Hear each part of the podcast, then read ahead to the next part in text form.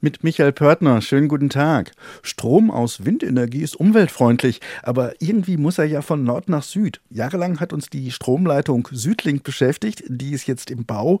Nun kommt die Fulda-Main-Leitung, an der wird noch geplant. Tja, und da schaue ich jetzt mal nach Wisselsroth, das ist in Dippertz bei Fulda.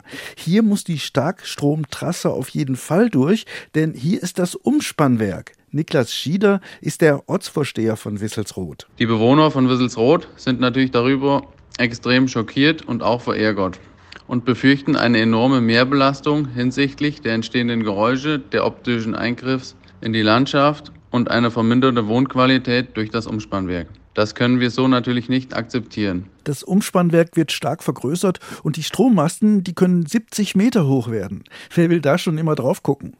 Doch das muss nicht unbedingt so kommen. Die Betreiberfirma Tenet veranstaltet heute einen Infoabend.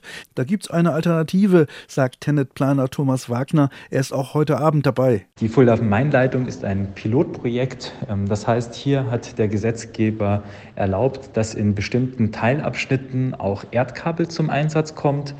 Äh, wie etwa unmittelbar ums Umspannwerk Dippertz. Ähm, je nach Technik, die dann gebaut wird, gibt es unterschiedliche Auswirkungen. Die Stromleitung führt dann weiter über das Gemeindegebiet von Kalbach.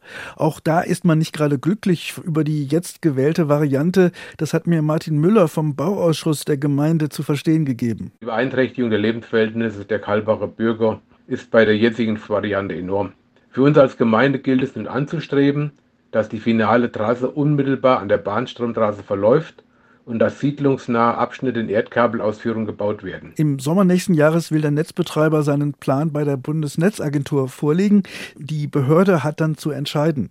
Die Bauplanung dauert dann weitere zwei Jahre. Baubeginn soll 2028 sein. Fertig wäre dann alles 2031.